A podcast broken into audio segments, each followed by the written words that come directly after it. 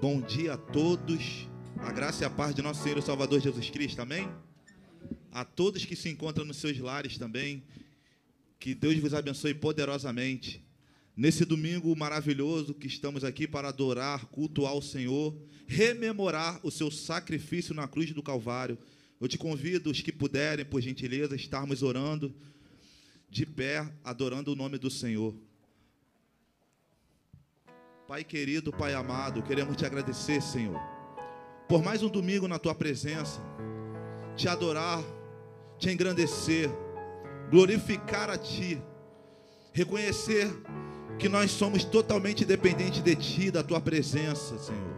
Perdoa-nos por todos os nossos pecados, todas as nossas falhas, Senhor, todas as nossas fraquezas, Senhor, tudo aquilo que desagrada ao teu Espírito Santo. Que o Senhor venha nos purificar nesta manhã. Que o Senhor venha nos limpar. Que o Senhor venha nos sarar, nos curar.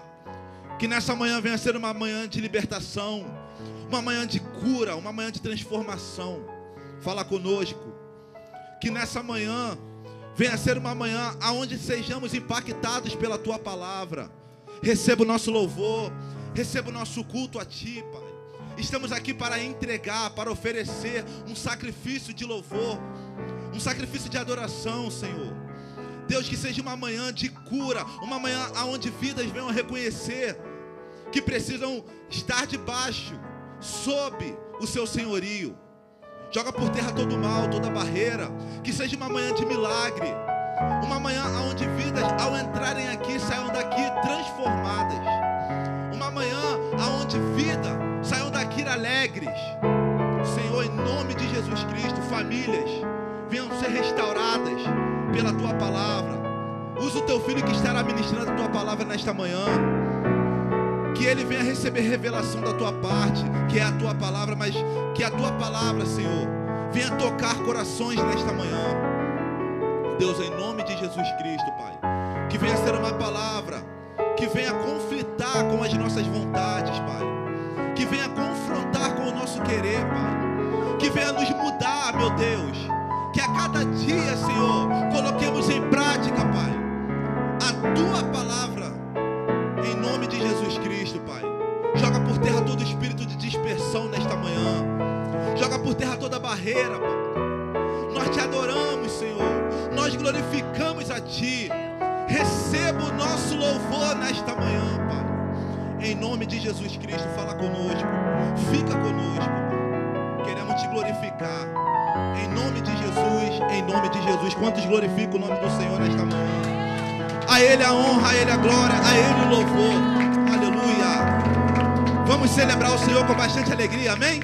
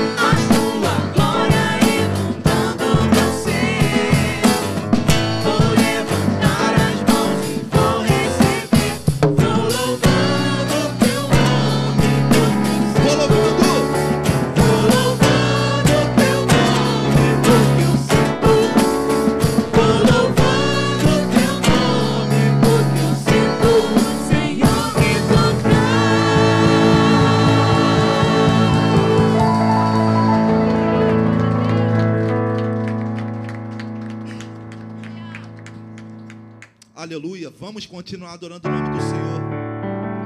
Ó, oh, quão lindo esse nome.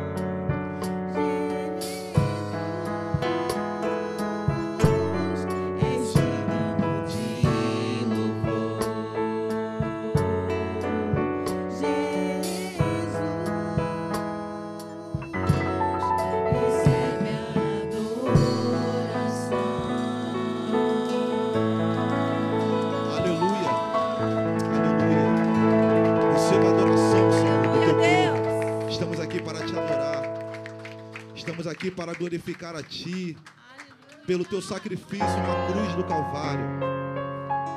Neste momento, você pode adorar o Senhor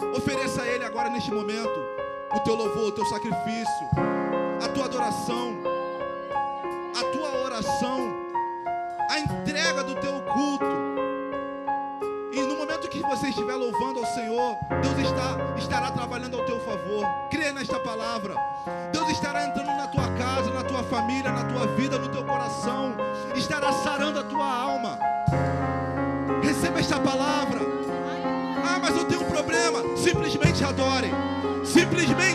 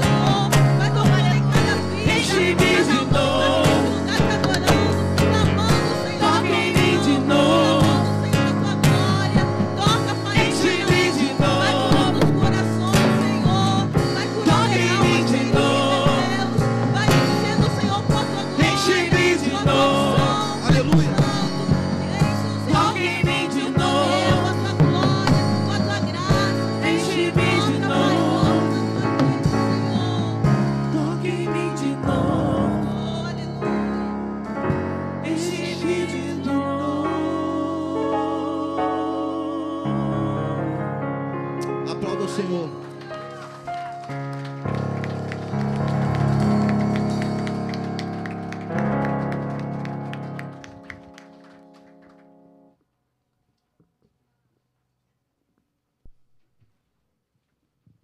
Podem tomar os vossos assentos.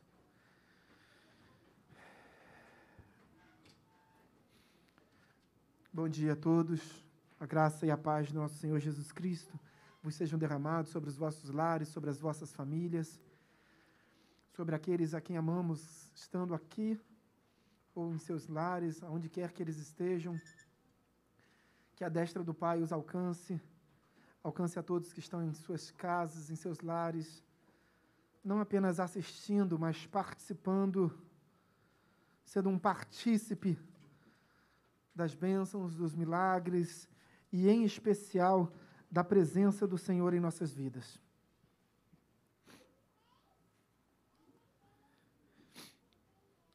Feche seus olhos. Senhor, meu Deus, meu Pai, em nome de Jesus. Enche-me de novo, Pai. Enche-nos, Pai. Oh Deus, obrigado, Senhor. Como eu sou grato por estar na tua casa, Deus. Eu sou pó, Deus. Mas o Senhor me trouxe à tua casa, Deus. Pela tua destra fiel, Deus. O Senhor me trouxe aqui, Pai. Porque a tua igreja representa o monte, e o monte representa a tua presença. Deus, estamos aqui na tua casa como se estivéssemos no Monte da Transfiguração. Estamos na tua casa como se estivéssemos no Monte Moriá. Estamos aqui na tua casa como se estivéssemos no Monte Sião. Deus, estamos na tua casa como se estivéssemos recebendo o aprendizado no Monte das Bem-aventuranças, ó Pai. No mundo, ó Deus, estamos no deserto, estamos no vale.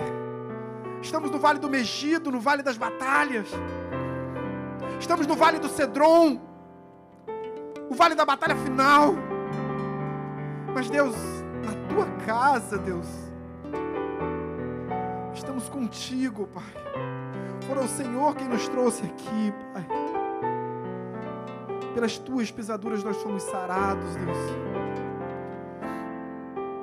O Senhor levou sobre si as nossas dores, as nossas iniquidades.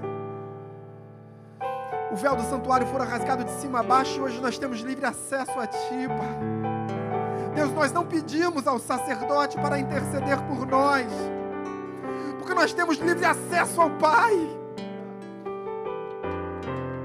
Deus, graças te damos, Pai. Graças te damos, Deus. Oramos em nome de Jesus. Meus amados irmãos, obreiros, diáconos, nesse momento de ceia do Senhor, eu peço que venham à frente, para que a gente possa fazer uma oração de consagração. E o consagrar é tornar sacro, porque esses elementos vão nos trazer à memória, vão rememorar o sacrifício que Cristo fez por nós. Deus Pai, em nome de Jesus, como um ato simbólico, mas também um ato de, de obediência à tua palavra e aos teus mandamentos, Senhor Deus. Não é um ato sacramental, Deus, mas é um ato de obediência, Deus. E nós, como servos, Pai, ansiamos, Deus, pela tua presença, ansiamos por esse relacionamento de obediência a ti, Pai.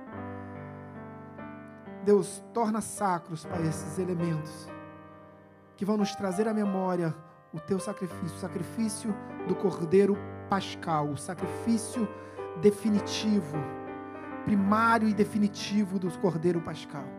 Oramos em nome de Jesus. Amém e amém. Antes dos obreiros distribuírem, eu quero compartilhar com os irmãos. Na quinta-feira agora que passou, foi feriado de Por quê? Por quê? Mas a ressurreição de Cristo não aconteceu no domingo depois da Páscoa, chamado de domingo da ressurreição. Por que, que nós celebramos um feriado numa quinta-feira? Um feriado chamado de Corpus Christi, aproximadamente 60 dias depois do feriado da Páscoa. Porque é um feriado instituído pela, pela Igreja Romanista, pela Igreja Papal, para rememorar, para trazer à memória o corpo de Cristo, que para eles é simbolizado numa hóstia.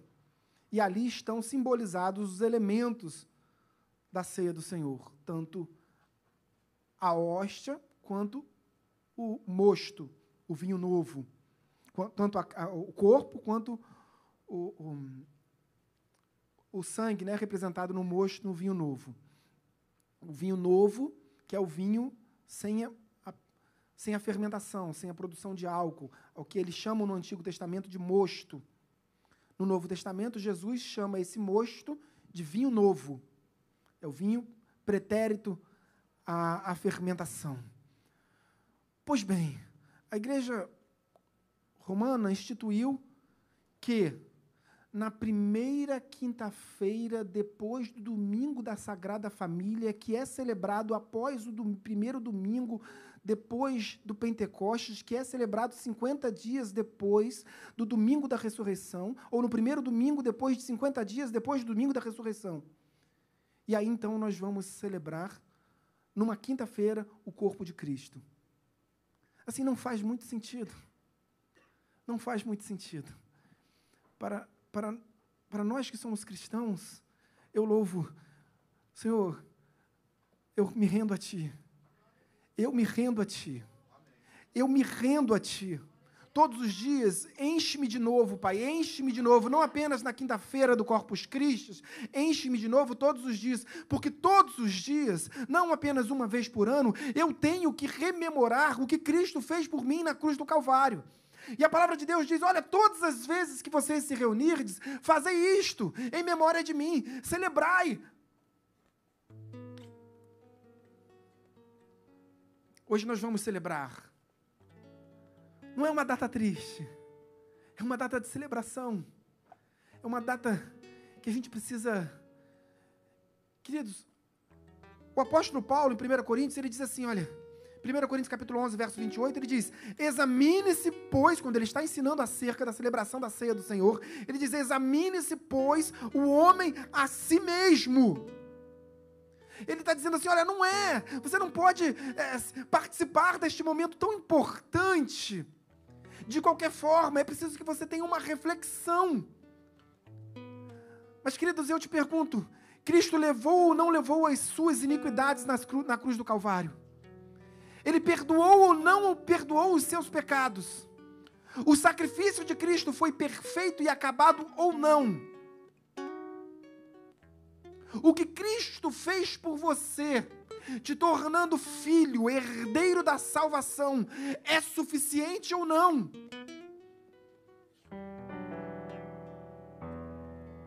Então não há razão, queridos, de você não, não te conduz a não participar deste momento. sendo que você já é um herdeiro da salvação. O que, que a gente orienta na igreja de Nova Vida? Se você ainda não foi batizado nas águas, aguarde o momento do seu batismo. Por quê?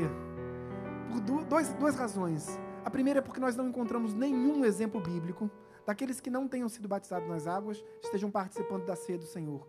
O segundo é porque você vai valorizar ainda mais o ato do seu batismo, que você vai ansiar, você vai buscar, você vai lutar por ele.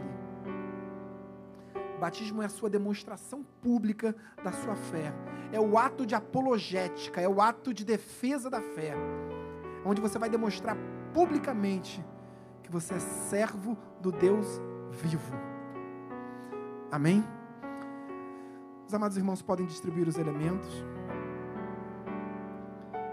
E aí, o apóstolo Paulo, quando nessa epístola à igreja grega de Corinto, ele continua ensinando, muito obrigado, ele continua ensinando acerca do batismo, do- da, da celebração da ceia, e ele diz assim: olha, porque eu recebi do Senhor o que também vos entreguei, que o Senhor Jesus, na noite em que foi traído, tomou o pão e, tendo dado graças, o partiu e disse: Isto é o meu corpo que é dado por vós, fazei isto em memória de mim.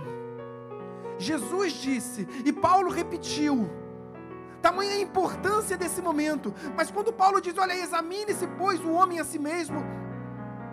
No original grego diz dokmazeto, ou seja, se teste, se leve a- a- ao forno como a, uma fornalha, como um metal sendo levado à fornalha para ser testado na sua resistência. Para refletir sobre a sua história, sobre os seus pecados, o que te trouxe aqui.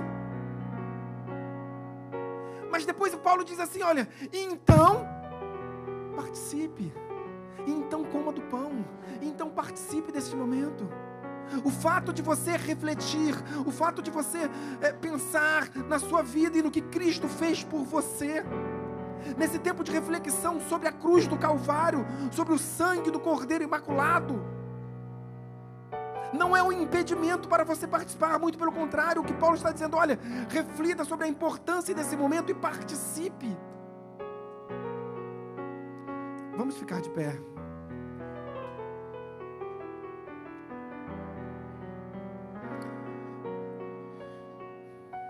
Ainda que você não tenha o elemento, ainda que você não vá participar desse momento de celebração da ceia, eu te convido a participar. Mas se você ainda não é o momento, aguarde o momento do seu batismo e nós vamos celebrar junto. Diz a palavra do Senhor no verso 24: E tendo dado graças, oremos. Senhor meu Deus, meu Pai, em nome de Jesus, graças te damos.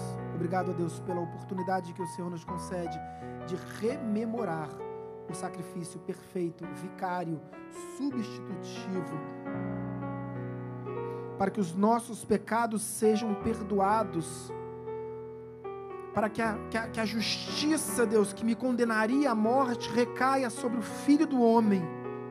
Deus, graças te damos, ó Pai porque infinita e grandiosa é a sua, são as suas misericórdias.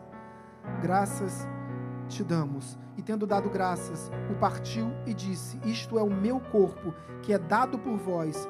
Fazei isto em memória de mim. Comamos todos do pão.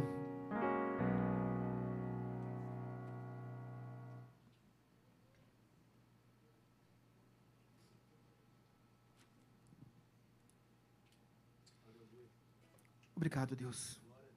Graças te damos, ó Pai. Obrigado, ó Deus. Rememoramos aqui, Pai, que somos corpo, representamos o teu corpo, Pai. Aquele corpo que foi moído, escarnecido, transpassado por uma lança, pendurado no madeiro, cravejado por uma coroa de espinhos. Deus, nós somos este corpo, Pai. Nós somos a representatividade desse corpo de Cristo, ó Pai. Graças te damos, ó Pai, porque fora o teu corpo, o corpo do teu filho, o corpo do unigênito do Pai, que fora cravejado, que fora transpassado, que fora pendurado no, no, no madeiro como um maldito. Deus, graças te damos, ó Pai. Graças te damos.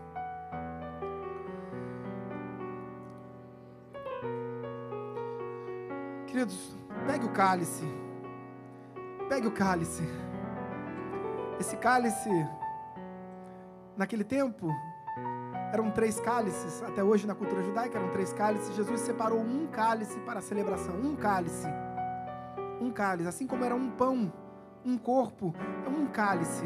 Esse cálice que representa o sangue. Palavra do Senhor diz que sem derramamento de sangue não há remissão dos pecados. Então Jesus disse: Olha, eu vou à cruz. Para, os para que os pecados da humanidade sejam perdoados, sejam remidos. Para que esse povo pecador tenha os seus pecados perdoados. Jesus não derramou o seu sangue pela sua igreja. Jesus derramou o seu sangue pelo pecador.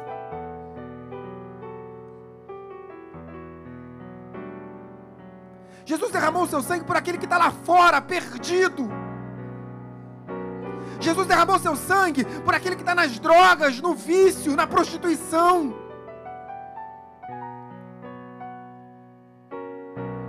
Em João capítulo 3, verso 17, o próprio Senhor Jesus diz a Nicodemos: Olha, eu não vim ao mundo para julgar o mundo. Eu vim ao mundo para que o mundo fosse salvo. Jesus veio por mim, pecador. Jesus derramou seu sangue por mim, porque era para o meu sangue estar lá. Era para, era para o nosso sangue estar lá. Fomos nós que pecamos.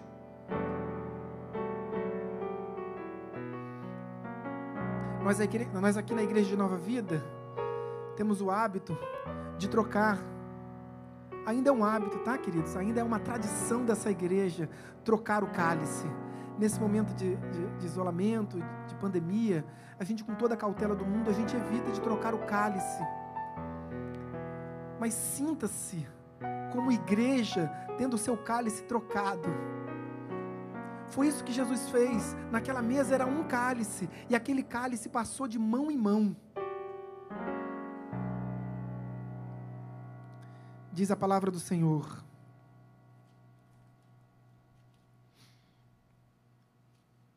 Por semelhante modo, depois de haver ceado, tomou também o cálice, dizendo: Este cálice é a nova aliança no meu sangue.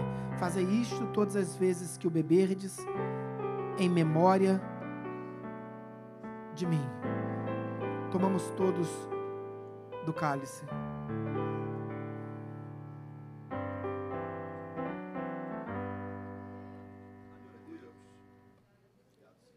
Glorificado seja o nome do Senhor Jesus Cristo. Obrigado, Pai. Enche-nos de novo, Pai. Enche nova mais uma vez a tua igreja, Pai, com o teu Santo Espírito, Pai. Graças te damos porque o Senhor veio pelos meus pecados para me remir, porque sou falho, porque sou pecador. Mas o teu sangue foi derramado na cruz do Calvário e hoje eu tenho livre acesso a ti, Pai. O Senhor me santificou, Pai. Os meus atos não me santificam, Pai. Os meus atos demonstram a obra da santificação, Deus.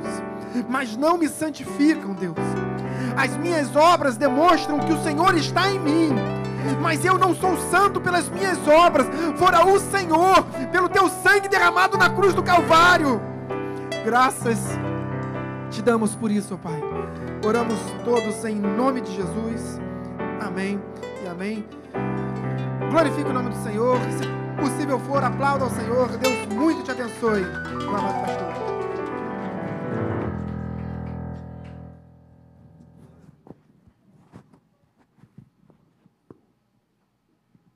Bom dia, amada igreja, graça e paz, em nome do Senhor Jesus, amém? Você pode dar mais uma linda salva de palmas ao nosso Senhor e Salvador Jesus Cristo. Podem se sentar.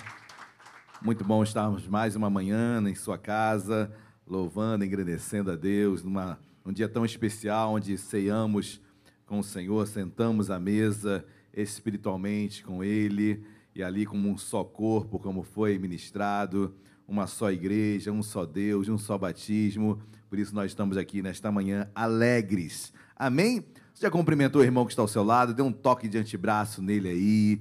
Diga quão bom é vê-lo, vê-la neste lugar. Tem alguém que nos visita hoje pela primeira vez? Eu creio que não, né?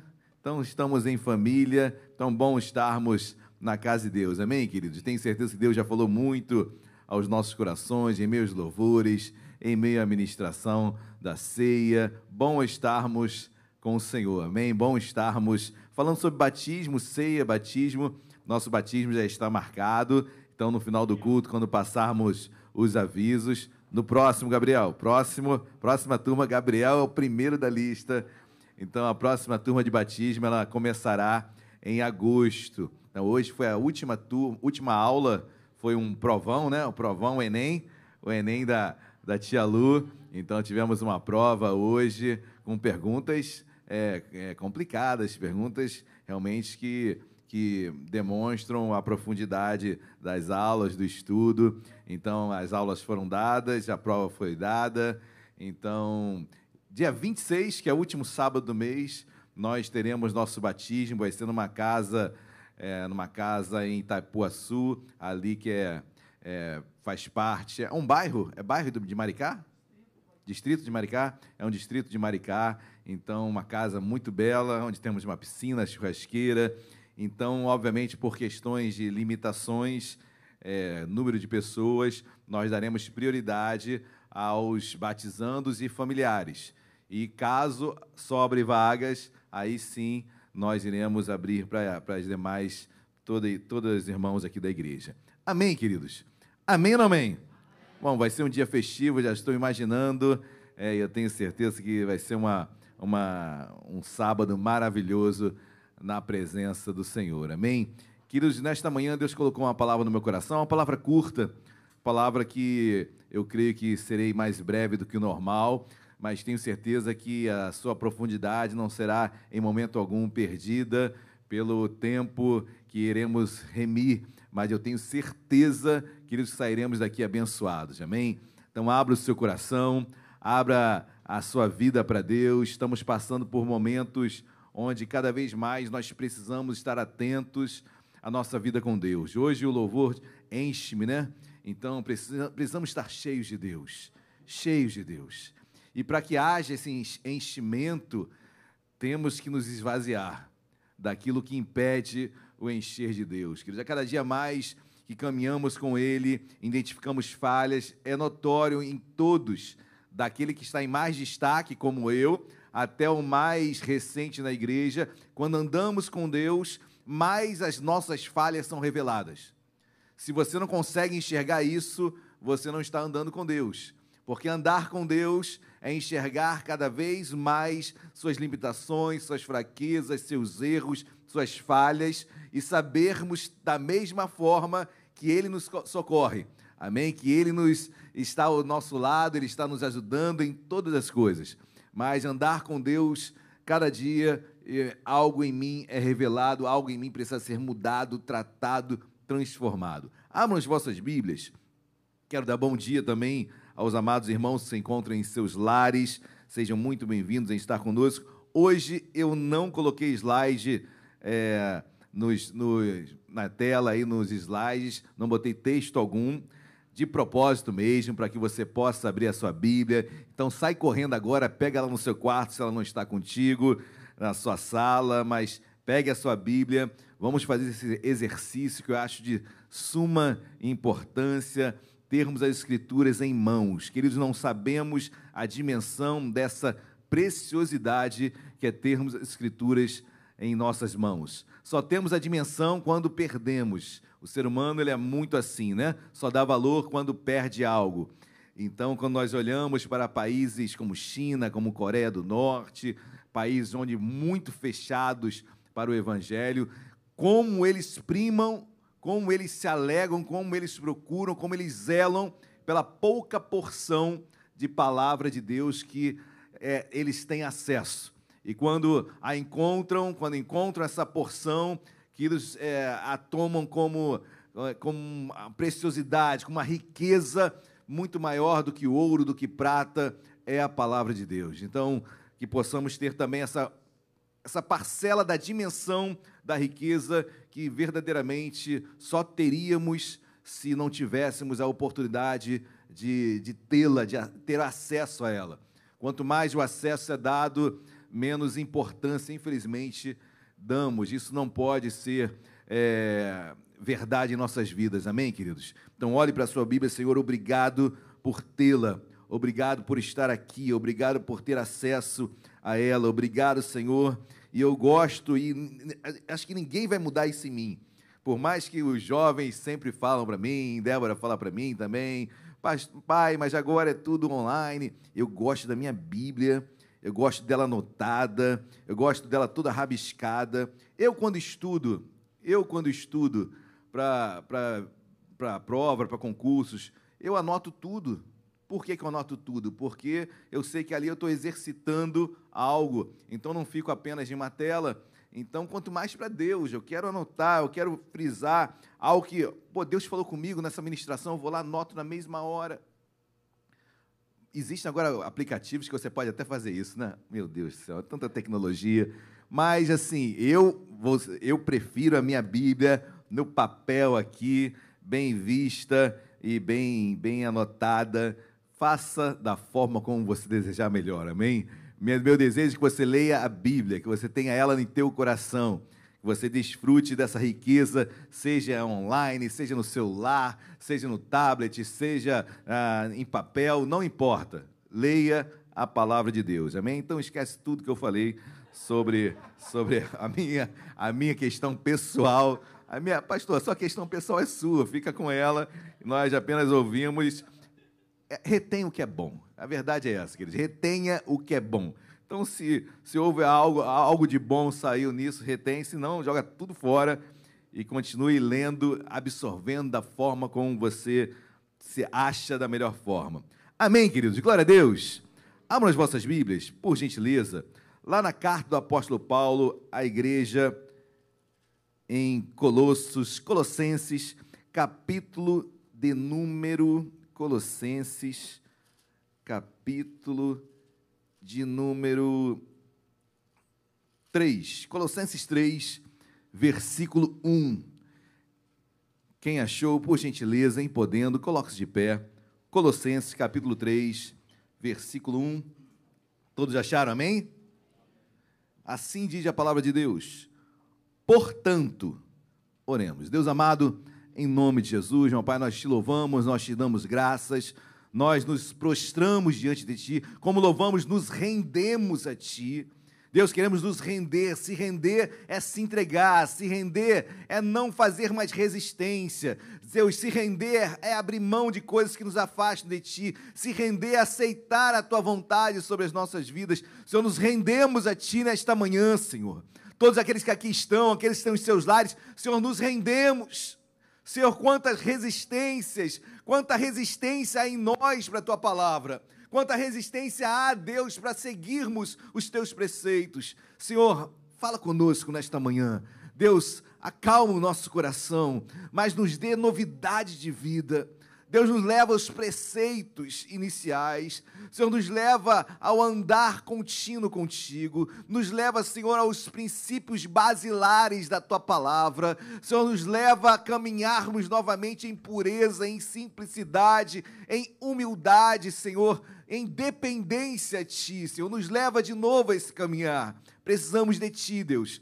Fala conosco, porque em tantas coisas, tanto tempo que estamos passando, meu Pai, em meio a essa pandemia, Deus, por vezes, meu Pai, nos afastamos de Ti, por vezes, meu Pai, o não estar perto dos irmãos, nos leva, meu Pai, a uma direção errada. Deus, fala conosco, fala conosco nesta manhã, precisamos de Ti usa-me, em nome de Jesus, amém e amém. Podem se assentar, por gentileza. Queridos, Paulo estava preso aqui em Roma quando escreve essa carta a uma igreja ali da Ásia Menor.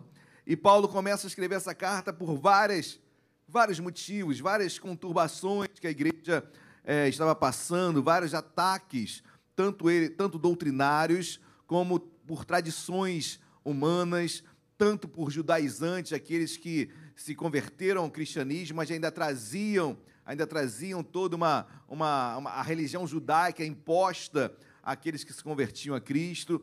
Ou seja, uma igreja atacada. Quando Paulo, que não conhecia essa igreja, igreja não fundada por Paulo, mas Paulo escreve esta carta ansiando resolver problemas, queridos. Esta carta que foi escrita por volta do ano 60 depois de Cristo, ela encontra eco em nossos corações. A mesma expressão, a mesma necessidade, a mesma urgência que havia nesta carta para aquela igreja em Colossos, tem para as nossas vidas hoje. Queridos, é, vivemos um momento onde o evangelho cada vez mais ele tem se, não o evangelho, mas é, preletores, não preletores, mas interlocutores desta, da mensagem, tem mitigado o poder que é nesta palavra, tem diminuído o poder que é nesta palavra. Como eu posso falar, é, as facilitações no sentido de que ou você não precisa mudar, que você não precisa ser transformado, a igre... as, as ministrações, por vezes, muito de autoajuda, muito de autoajuda, ou seja, apenas de um paliativo, uma dosagem para você melhorar, mas não toca na causa, não toca na, no que o leva à mudança, à transformação. São mensagens água de açúcar, mensagens que só querem te acalmar no momento, dão um, um como se fosse um, um, um remédio de tarja preta para que você saísse meio que desligado sobre o que está acontecendo. São subterfúgios para que você venha se esquecer do seu problema, mas enfrentá-lo e olhar para dentro de nós, entendermos que o maior algoz de nós mesmos somos nós, que a maior luta é a nossa, a nossa mesma, é, é olhar para dentro de nós, sabemos que precisamos mudar. Queridos, esse é o exercício. E Deus precisa nos levar a esse momento, amém? E quando Paulo escreve esta carta à igreja de Colossos, Paulo queria e desejava que a natureza carnal daquela igreja fosse destruída. Paulo desejava que aquela igreja vencesse a inclinação que ela tinha pela carne, pelos desejos da carne que todos nós temos. O pecado, ele nos assedia porque ele é bom. Se não fosse bom, não haveria assédio. Nós somos assediados todos os dias por algo que nós desejamos, cobiçamos. Quem está entendendo, diga glória a Deus. Nós cobiçamos, todos cobiçam, todos desejam. Agora eu tenho que saber é, me arregimentar, eu tenho que saber administrar e cortar aquilo que eu estou entendendo que o desejo está saindo do normal, está extrapolando aquilo no qual Deus tem como certo para a minha vida. Amém? Quem está entendendo, diga glória a Deus. Essa, esse é o grande desafio do homem e da mulher de Deus. Mas capítulo 3, versículo 1, eu li apenas essa, essa palavra portanto. E portanto, essa conjunção chamada portanto, quando ela está no início de uma frase, ela quer trazer uma ideia conclusiva sobre algo de uma oração anterior de algo expressado anteriormente. Esse, portanto, dá a ideia de algo a ser concluído posteriormente, mas não há como concluir aquilo sem antes entender o que havia na oração passada. O que Deus está falando com aquele povo. No capítulo 3 começa, portanto, ou seja, dando uma ideia anterior e algo estava sendo concluído naquele capítulo 3.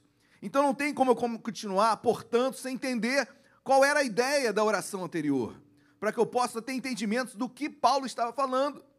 Porque ele começa assim, portanto, se fostes ressuscitados, ele começa com uma, com uma questão, olha, se é, portanto, com base naquilo que eu falei, se realmente vocês mudaram de vida, algo tem que aparecer em vocês. Se nós fomos transformados, se nós declaramos aqui, participamos da ceia, é, tomamos do pão, do suco, se nós declaramos esse testemunho público um dia nas águas, se nós caminhamos com Deus, queridos, algo em nós denota isso. Algo deflagra em nós, deflagra isso. Algo em nós deixa claro quem nós somos. Amém, igreja? Glória a Deus. Então, isso Paulo fala, portanto, algo tem que acontecer na vida de vocês.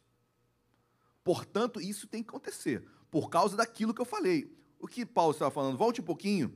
Olha que diz o capítulo 2, versículo 20.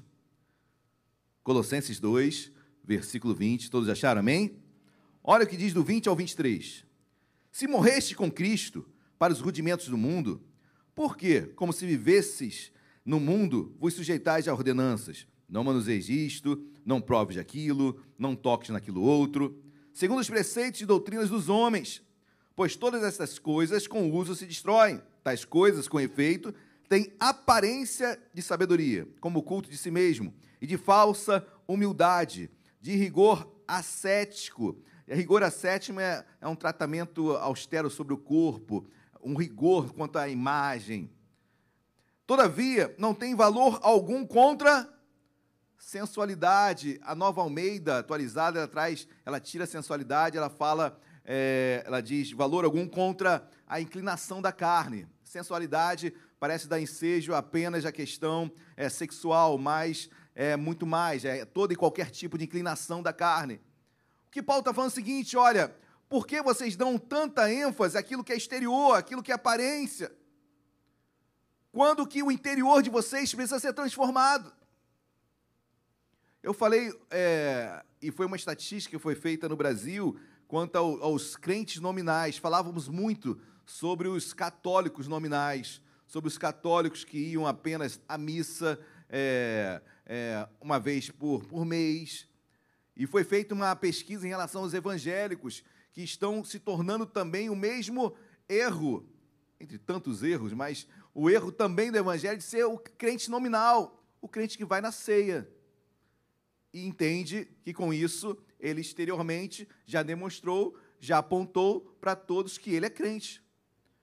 Aquela pessoa que, por causa da sua roupa, quer denotar algo e acha que um roupão vai é, fazer com que ela seja santa, como se aquele estereótipo fosse de santidade. Quando isso não quer dizer nada. Amém? Paulo fala, isso é apenas um tratamento austero sobre o corpo mas não tem, não tem vigor, não tem rigor algum, não tem valor algum sobre matar a tua carne. É apenas um tratamento austero sobre o corpo. Não adianta você se autoflagelar se a sua vida não muda. São tratamentos austeros que são feitos sobre o. A contrário senso, queridos. Pegam esta passagem, ah, então pode botar a roupa que eu quiser. Então eu posso andar de qualquer forma na rua. E não tem e, queridos, não é nem os polos sempre são errados, mas o que me revela é o que está dentro de mim. Se o que está dentro de mim faz com que eu ande pela rua seminua, eu tenho que questionar o que está dentro de mim. Amém? E o que se está dentro de mim faz com que eu ande com roupões, tem que também sondar o que está dentro de mim. Que medo é esse? Que, que tratamento austero sobre o corpo é esse? Que cobrança exacerbada é essa sobre si mesmo? O que tem por trás disso? Quais são as feridas? Quais são os problemas? E Paulo está combatendo isso, olha, o exterior. Muito mais do que exterior, é o interior, porque o interior denota o exterior. Amém, queridos? Glórias a Deus. Amém ou não amém? Glória a Deus. Eu não vou usar exemplos, porque geralmente os exemplos eu sempre exagero.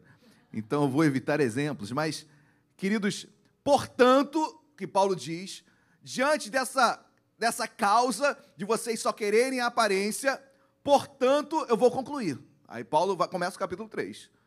Portanto, se fostes, vamos lá para o capítulo 3.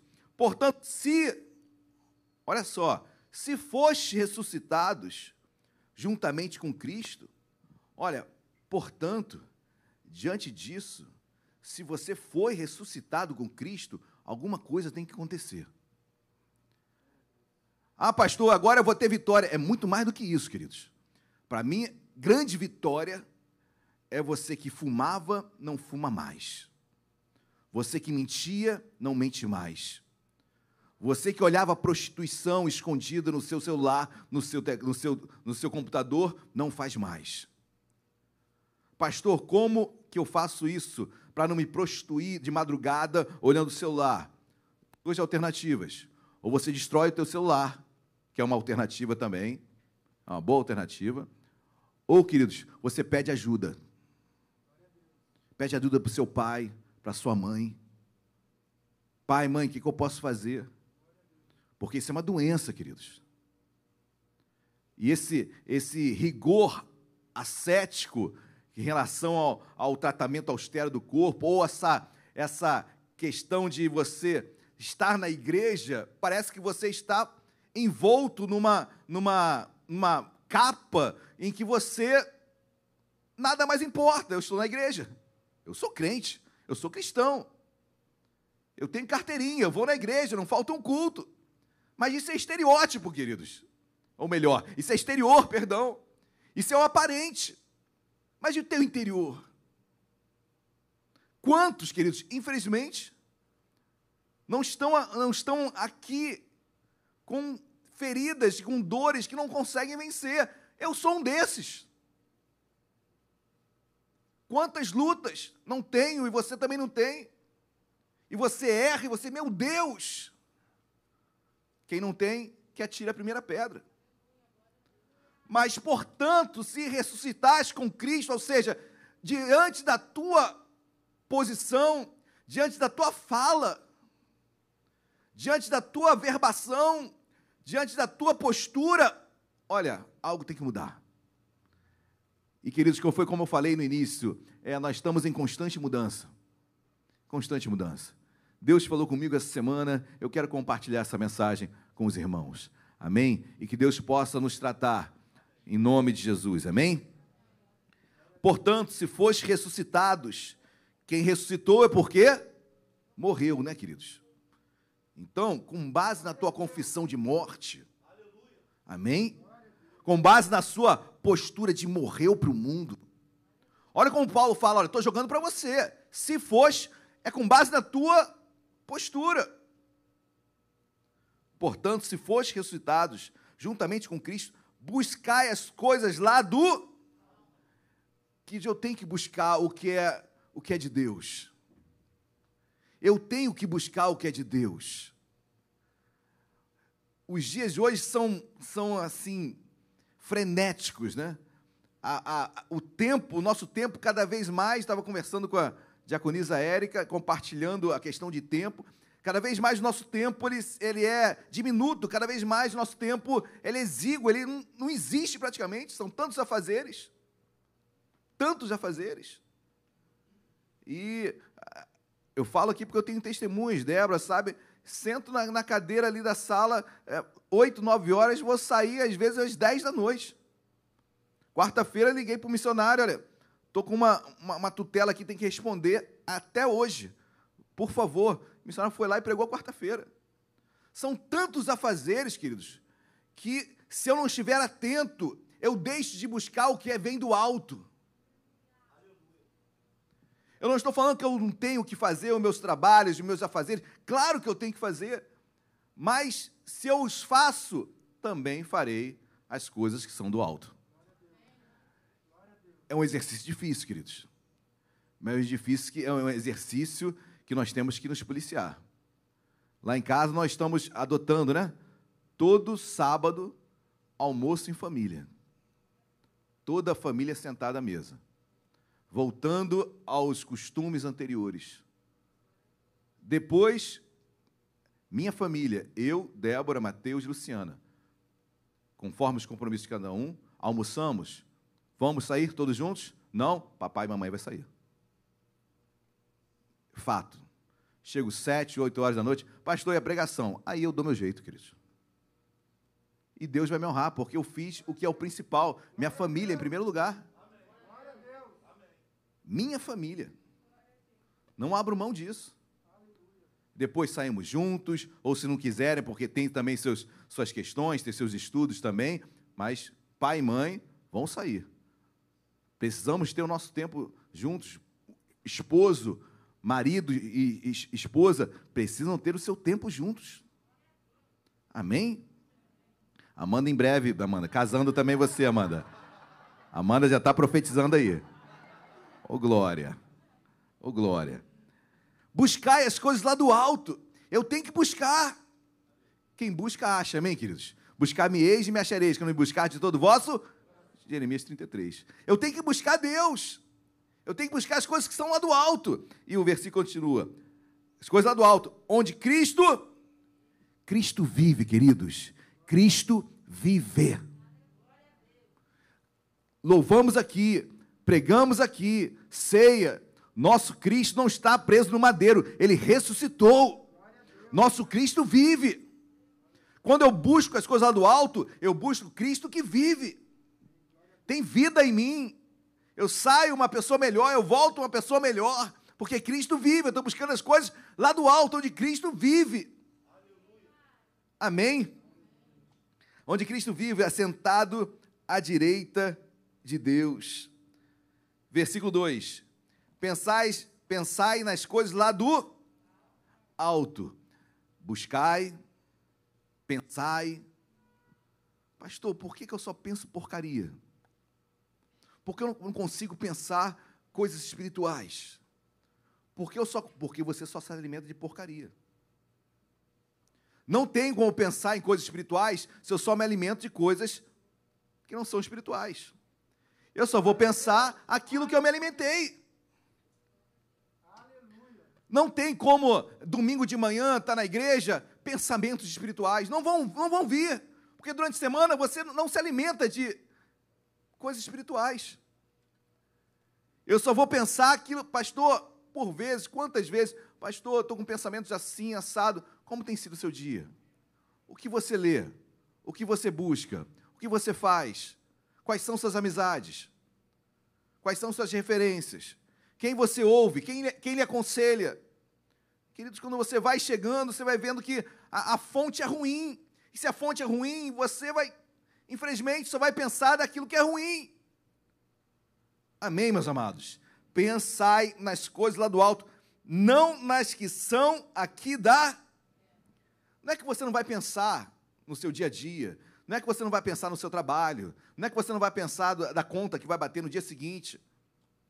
Não, queridos, não é isso que Deus está falando. Pensai nas coisas lá do alto, não nas que são aqui da terra. Você vai entender que, que coisas são essas, aqui da terra. Porque tem um tom pejorativo sobre o que Deus está falando aqui através de Paulo. As questões da terra são aquelas que nos afastam de Deus. Amém, queridos? Não é que você não vai se lembrar, não vai pensar na, nos, nas dificuldades. Não, claro que você vai pensar. Mas quanto ao erro, quanto ao pecado, depois o capítulo vai esclarecer tudo isso. Mas as questões da terra, essas questões que nos afastam de Deus, não pensais nestas. Paulo exorta a igreja a isso. Amém, igreja? Amém ou amém? Versículo 3. Versículo 3. Porque morrestes, porque morrestes, e a vossa vida está oculta juntamente com Cristo, hein? Olha que coisa linda, queridos. Porque morrestes. Amém? Toma isso para a sua vida. Por que, que eu não aceito mais, mais mentir? Porque eu já morri para isso. Então não aceito. Pastor, isso quer dizer que eu não vou mentir? Talvez não. Mas essa insatisfação e essa, esse desejo de não mentir tem que estar dentro do teu coração. Amém, queridos? Morreste é realidade, porque morrestes, e a vossa vida está oculta, escondida, juntamente com Cristo em Deus. Isso é muito lindo, queridos. A sua vida, quem já brincou, brincou de esconde-esconde? Eu nem sei se é o nome da brincadeira é essa, gente, meu Deus. Mas eu sei de uma coisa: quando você esconde algo de alguém, é difícil a pessoa encontrar, não é verdade? Geralmente ela vai demorar para encontrar, se é que vai encontrar, só você sabe. A Bíblia diz que eu, você, todos nós, estamos escondidos em Deus. Deus nos escondeu. Queridos, quem irá nos encontrar? Eu vou ler novamente o texto. E a vossa vida está oculta ou escondida juntamente com Cristo em Deus. Nós estamos escondidos em Deus. Ou seja, para nos encontrar, para nos afrontar, ou melhor, para, para cairmos, ou para, para que algo aconteça em nossas vidas, Deus tem que permitir que nós sejamos encontrados. Sem a permissão de Deus, queridos, olha, tenho certeza disso, você não será encontrado. Eu não estou falando que você não vai ser tentado, porque o próprio Jesus foi tentado, amém? Mas tenha certeza de uma coisa: nada acontecerá na sua vida sem que Deus permita que você seja encontrado. Se Deus não permitir, querido, isso traz para mim uma confiança imensa. Olha, estou escondido em Deus. Senhor, obrigado. Isso me fortalece, me aumenta a minha confiança, me enche de esperança. Sabe que a responsabilidade está muito em mim agora. Eu estou escondido em Deus. Não tem aquele nos, eu vou novamente eu esconde esconde. Não tem aquele no esconde esconde que criança é assim, né? Aí esconde aí. Aí a criança vai lá e sai do esconderijo. Aí acabou a brincadeira toda, né? Acabou a brincadeira toda. Então, criança faz muito isso, né? Queridos, a responsabilidade é da criança. Você está oculto, já, Deus te escondeu. Agora, se você sair do esconderijo, queridos, quem está entendendo, diga glória a Deus. Deus coloca em nós responsabilidades, que seja, olha, viva assim, viva comigo. Você vai ficar escondidinho. Pastor, isso, isso quer dizer que está escondido em Deus, eu não vou passar problemas? Isso não está na Bíblia. Isso só tá, eu só quero dizer que tudo vai cooperar para o teu bem.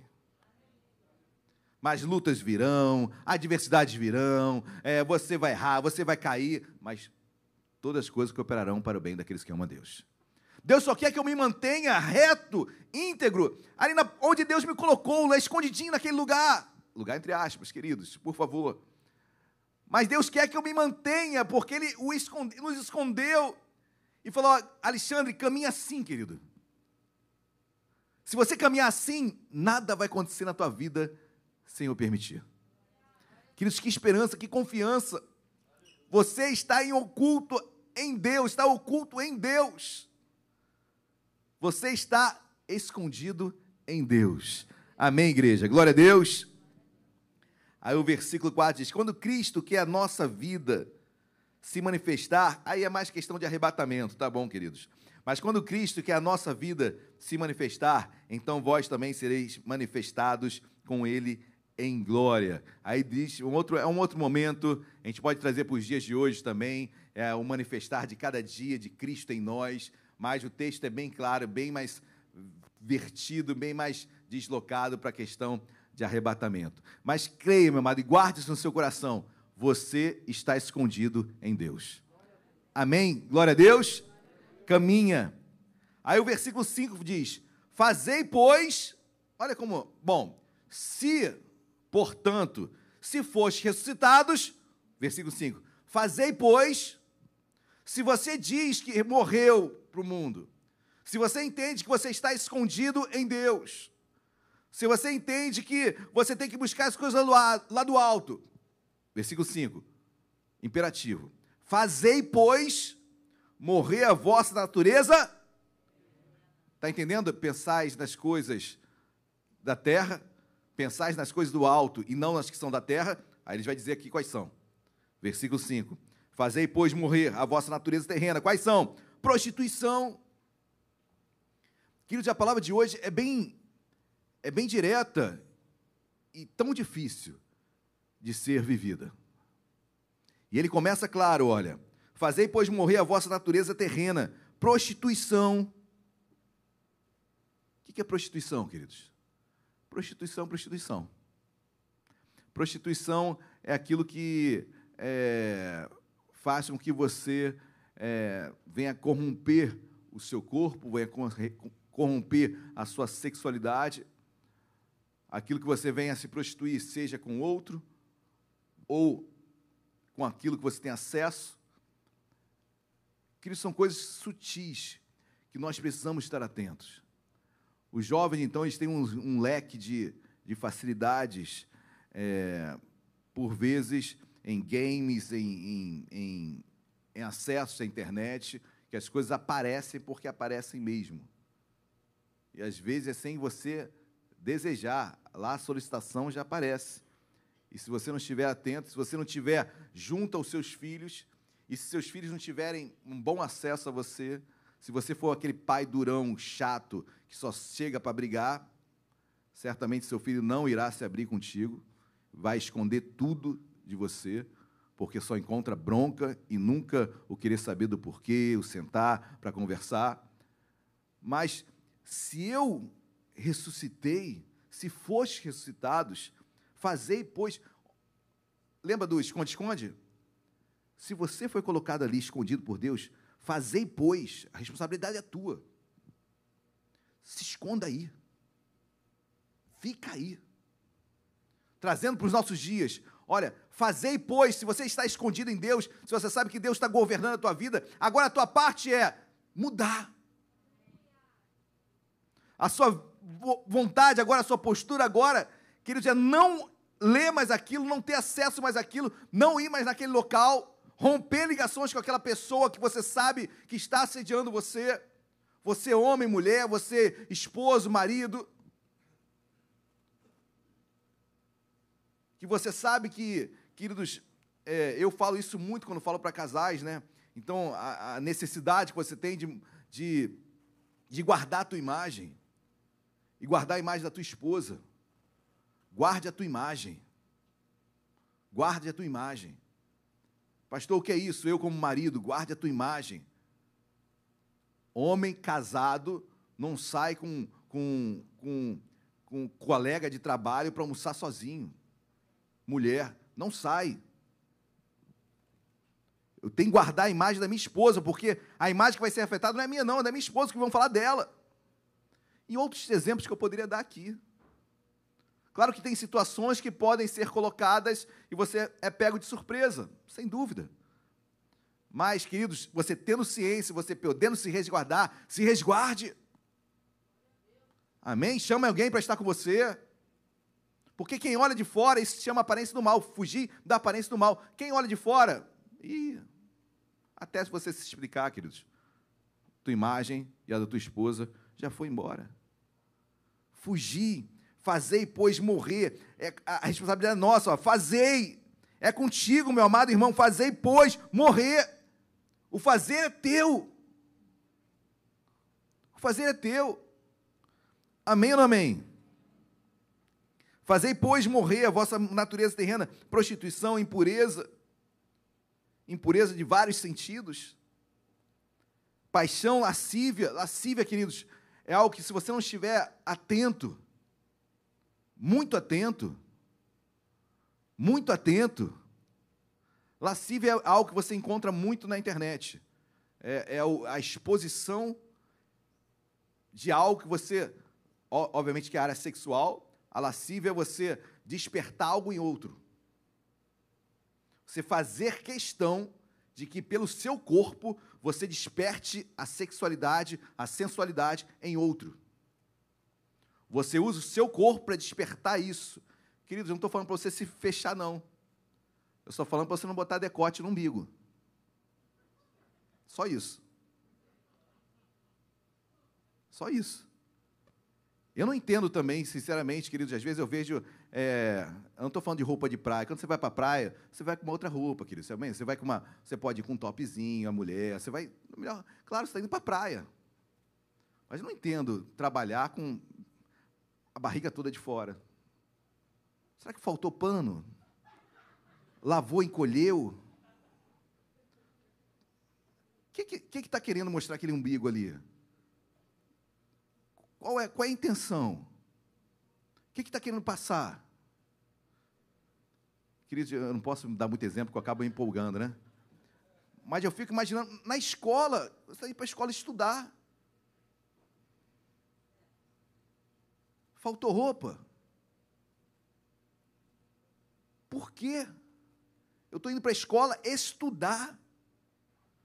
E se alguém, e querido, se você acha que você vai despertar e chamar a atenção de outro desta forma, cuidado com quem você está despertando. Porque ele vai querer aquilo só. Se é isso, se esse é o teu grande atributo, misericórdia. Se essa é a tua lâmpada para chamar atenção no meio da escuridão, misericórdia.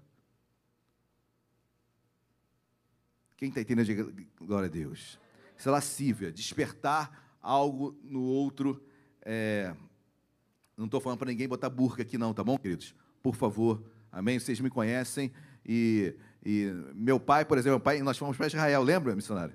Fomos para Israel, Mar Morto, queridos. Olha, olha isso, Mar Morto. Queridos, nós estamos ali descendo é, direção Jericó, né? Então, uma área, um estamos em Israel. As mulheres todas cobertas. Meu pai sai do ônibus. Meu pai sai do ônibus de sungão, numa boa, de sunga. Quando eu olho assim, meu. se- gente, se fosse, se fosse aqui na praia, tudo bem. Tá bom. Eu vou pra praia, eu vou de sunga, eu vou, também vou numa boa. Mas o ônibus parou. Tá certo que lá o Mar Morto estava ali, mas tinha que passar por vários lugares. Quando eu olho, quando eu olho meu pai já de sunga, eu falei, ah, já era. E meu pai não adianta falar que ele não ia mudar mesmo, né? Então, então, e ainda era aquela camisa e com sunga. Quem olhava, tá nu. Tá nu. Então, querido, estou trazendo esse ar aqui para deixar um pouco mais é, divertido. Mas, assim, nós temos que entender é, o que em nós está provocando, o que em nós realmente está chamando, o que eu estou querendo procurar em expor determinada é, posição do meu corpo. Amém, queridos?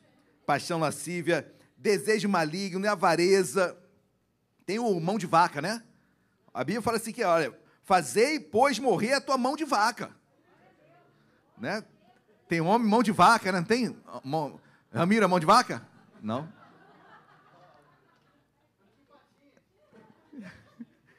Tem esposa mão de vaca também.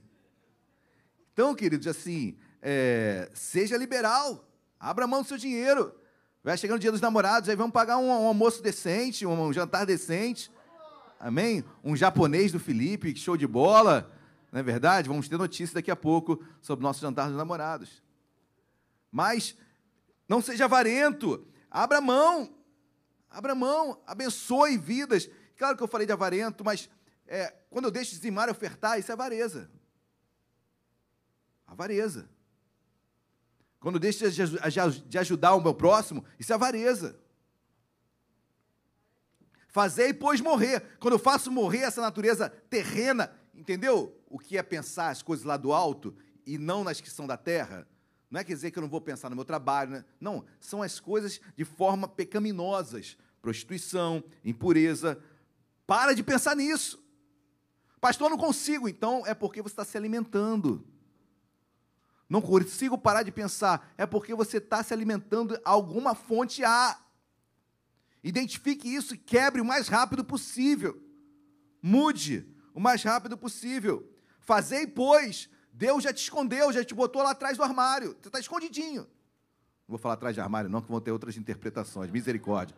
Mas, ó, Deus te escondeu ali. É, é, vamos, vamos lá. Deus te escondeu. Meu Deus do céu. Tanto, tem que se policiar tanto. né? Quem muito fala está sujeito a muitos erros. Por isso que eu não gosto nem de me ouvir às vezes. Meu Deus, por que, que eu falei isso? Meu Deus. Mas Deus te escondeu, não importa onde, tá bom? Então, fazei, pois, por onde? Mantenha tua posição, tua firmeza de homem de Deus, de mulher de Deus. Não saia da posição. Amém. Fazei, pois, responsabilidade é nossa. Amém, igreja. Glória a Deus. Pula para o capítulo 2. Vai lá para o versículo 6. Capítulo 2, versículo 6, estou quase encerrando. Capítulo 2, versículo 6. Ora, como recebestes Cristo Jesus, o Senhor, assim andai, andai nele. É corroborando todo o capítulo 3. Se foste ressuscitados, andai nele. Anda nele. Andar, queridos, é, é, é dia a dia.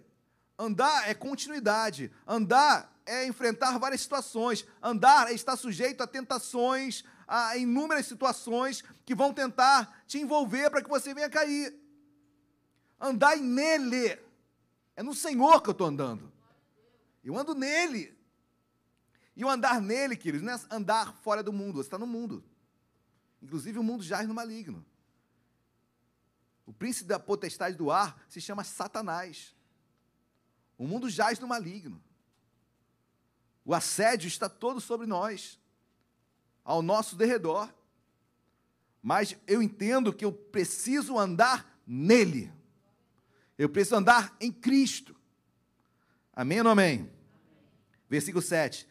Nele, radicados, ou na nova Almeida, enraizados. Eu gosto de enraizados. Assim como eu estou andando, eu também tenho raízes profundas. Lembra de Isaías capítulo 61, que vai declarar sobre o carvalho de justiça? Como carvalho que é, nós somos esse carvalho, o carvalho tem as suas, suas, suas raízes fincadas. Quanto mais o vento bate, mais ele crava as suas, as suas raízes na terra. Mais profundas são as suas raízes. Por mais o vento bate, bate no carvalho, as raízes crescem mais e mais profundamente. Mais firme se torna com as tempestades, com as adversidades. Eu gosto disso porque andai nele, nele, olha, parece ter uma redundância, né? Mas é para deixar bem claro. Assim andai nele, nele enraizados. Você está enraizado em Cristo. Quanto mais as lutas vêm, mais eu, minha raiz cresce. Amém, meus amados? Mais eu cresço em Deus, mais eu me forjo em Deus, mais eu procuro estar com Deus. Nele enraizados e edificados. Queridos, é, você já, já viu um grande edifício? Esse é você. Eu quero enraizar e eu também quero ser notado. Eu quero ser também edificado, eu quero ser também que as pessoas possam enxergar em mim, em você, em cada um de nós, a obra de Deus. Que possamos andar nele, enraizados nele, edificados nele. Nosso edifício seja notório, que possam ver, sim, as suas obras, o que você está fazendo e como Deus é exaltado na tua vida. Amém, igreja? Que isso venha acontecer em nome de Jesus, que Deus venha nos exaltar em nome de Jesus. Nele raizados, edificados, confirmados na fé. Que os Deus quer nos confirmar, que você seja confirmado na fé. O que é ser confirmado? O que é confirmar? É você firmar com, né? Então você é, dá uma firmeza sobre aquilo que já foi feito. Ou seja, olha, eu estou confirmando que amanhã eu estaria aí. Eu já havia dito, eu estou confirmando isto. Confirmados na fé, ou seja, você asseverou algo, você falou algo, olha, eu vou resistir. E quando a luta vem, olha, eu vou confirmar isso, eu vou resistir mesmo. Eu sou confirmado na fé. Nós confirmamos a nossa, a nossa fé com base nas lutas que sofremos. Quando descemos as águas, simbolicamente falando, aproveitando o ensejo, nós estamos firmando a nossa fé ali publicamente. Que eles depois são confirmações. Só confirmando, olha, consegui, confirmando, olha, não consegui, agora confirmo, agora vou vencer.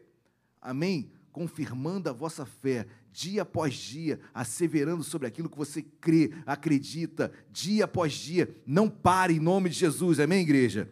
Confirmados na fé. Sou confirmado na fé. Tal como foste instruídos, crescendo em ações de. Queridos, temos que crescer. Temos que crescer. Se você anda nele, se você é enraizado nele, edificado, confirmado, tem que crescer. Eu quero ser amanhã, amanhã melhor do que eu fui ontem, né? Negócio assim, né? É, tem, essas aquelas frases de Facebook, né? Eu quero ser, eu, eu quero ser cristão, queridos. Eu quero continuar com Deus. Amém? Quero ser, continuar com Deus. Que você possa crescer. Dia 26, acho que são oito que vão descer as águas, não sei. Que daqui a um ano, eles possam estar olhando para o que aconteceu. Poxa, cresci. Cresci. Olha, agora eu estou mais mais entendido, agora estou mais firmado, agora estou mais crente, agora estou trabalhando mais, estou fazendo mais a obra de Deus. Que isso possa acontecer em nós, queridos. Crescer, a vida com Deus é crescimento. Eu fico imaginando se todos que um dia entraram pela primeira, primeira vez na igreja Nova Vida de Isabel estivesse aqui hoje. Certamente teríamos, esse lugar não seria o bastante. Certamente teríamos, precisaríamos de 100 vezes esse tamanho. Queridos, eu quero crescer. Agora, eu nunca vi uma criança crescer sem cair, sem chorar, sem ter que tirar a mão dela para tentar andar sozinha. Eu nunca vi uma criança crescer sem ser exortada, sem ser disciplinada, sem ser ajudada também. Isso é igreja, queridos. Isso é igreja. Mas, infelizmente, é, como crianças, que muitas vezes somos, não queremos crescer. E aí, quando chamam atenção, quando falam algo, quando exortam, quando uma pregação como essa, que fala que você tem que mudar de vida, senão você, esse se ressuscitaste, então você não ressuscitou. Se você continua no pecado e não está nem aí para ele, você não ressuscitou. Não ressuscitou. Portanto, portanto, concluindo, você não ressuscitou. Por que não ressuscitei? Porque você, não, você pode até ter morrido, só que você saiu do esconderijo. Você achou que não dependia de Deus. Você achou que você poderia se esconder de tudo sem Deus. Você achou que você poderia fazer os teus esconderijos. Você achou que você poderia fugir a hora que você quisesse. As pessoas mudam de igreja como se estivesse mudando de qualquer lugar. Outro dia, falando para mim, mandaram uma mensagem para mim, pastor, estou saindo da igreja. Eu não respondi, queridos, porque eu não recebi a pessoa assim. Eu não recebi a pessoa por WhatsApp. Ou seja, mudam de igreja. Eu sei que existe toda uma questão do que estamos passando e tenho certeza que isso foi levado em consideração quando eu recebi essa mensagem. Mas assim, queridos, é, mudar de igreja é uma das coisas mais sérias que pode acontecer na vida de um ser humano. Mas enquanto estivermos com mensagens água de açúcar, mensagens apenas de autoajuda, de que você vai vencer, que você vai vencer, quase um mantra. Quase que um mantra. E o dia que você perder? Muda de igreja. A culpa está na igreja. Queridos, todas as coisas cooperam para o bem daqueles que amam a Deus, inclusive a derrota. Amém? Eclesiastes 3, há tempo de vencer, há tempo de perder. Está preparado para perder? Esse time é assim, queridos. A igreja é assim. Porque na igreja nós somos mais do que mais do que qual o denominador comum de vencedor? Vencer, não é? Mas só que nós somos mais do que vencedores. Ou seja, até na aparente derrota nós somos vencedores. Até na aparente derrota nós somos mais que vencedores. Trazendo para os dias de hoje, eu colocarei o Vasco. Porque é derrota, derrota, derrota, e as pessoas ainda creem no Vasco, ainda torcem por ele. É muito crente. Olha, o, o, o crente, o é muito crente. Arthur, é verdade. O, o Vascaíno ele é muito crente. É, deixa o bicho para lá, a gente não sobre o bicho aqui. A gente tem que respeitar a autoridade. Mas, queridos, agora o flamenguista, ele já está tão natural. Aí acaba deixando. Aí tem cuidado, tomar, tomar cuidado para não se desviar, porque é só vitória. Só vitória, só vitória, só vitória. Não tem aquele, aquele, aquele louvor? É só vitória, só vitória, não tem isso? É do Flamengo. Aí você tem que tomar cuidado para não se desviar. Porque acaba entrando soberba. Queridos, em outras palavras, vamos chegar ao que interessa, amém? Eu cresço. E crescer é saber administrar vitórias e derrotas. Porque vitória e derrota é denominador comum daquele que é mais do que vencedor. Eu não me limito à, vitória aqui na terra. Minha vitória, tem vitórias, queridos, que eu só vou entender com base em muitas derrotas. Quem disse que aquilo que você perdeu era bom para você?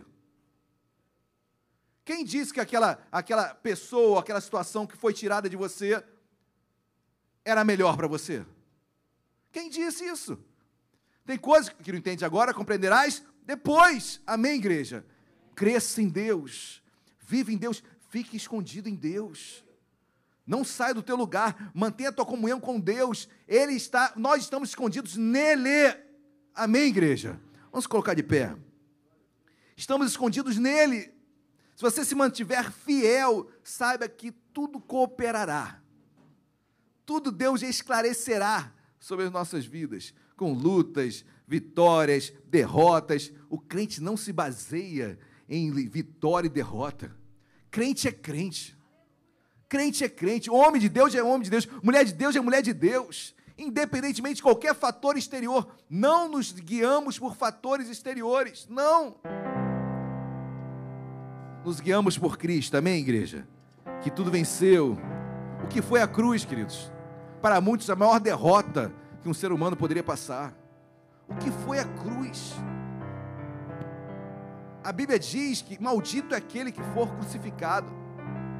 Cristo se fez maldito por nós. Quem olha a cruz fala que derrota. Mas quem poderia imaginar que ao terceiro dia ele iria ressuscitar? Olha que derrota que se transformou numa grande vitória. Um morreu para que todos nós tivéssemos vida hoje. Tenha vida, querido, em nome de Jesus, amém? Por mais difícil tenha sido uma situação que você tenha passado, tenha vida em nome de Jesus. Deus ressuscita, ressuscita mortos. Amém? Feche os olhos, vamos louvar. De todo o nosso coração, vamos louvar.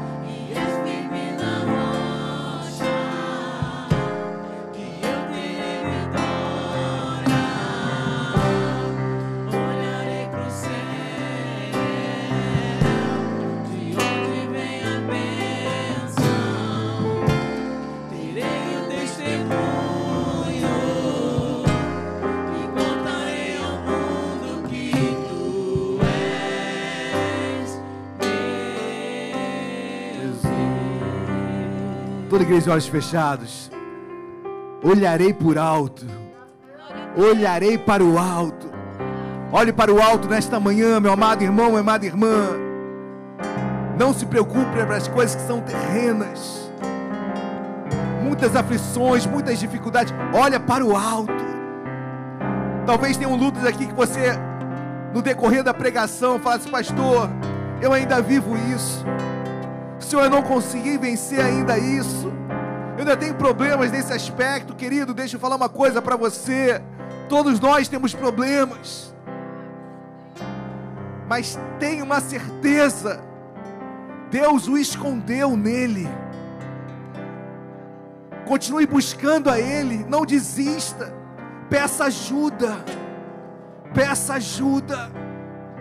Aquilo que você não pode fazer, outros podem auxiliá-lo, orarem por ti, aconselhá-lo, aconselhá-la. Procure ajuda. Pastor, mas eu já estou muito envolvido. Há tempo ainda. Você pode mudar. Há tempo de ressurreição. Portanto, concluindo, agora, nesta manhã, ressuscite. Ressuscite nesta manhã.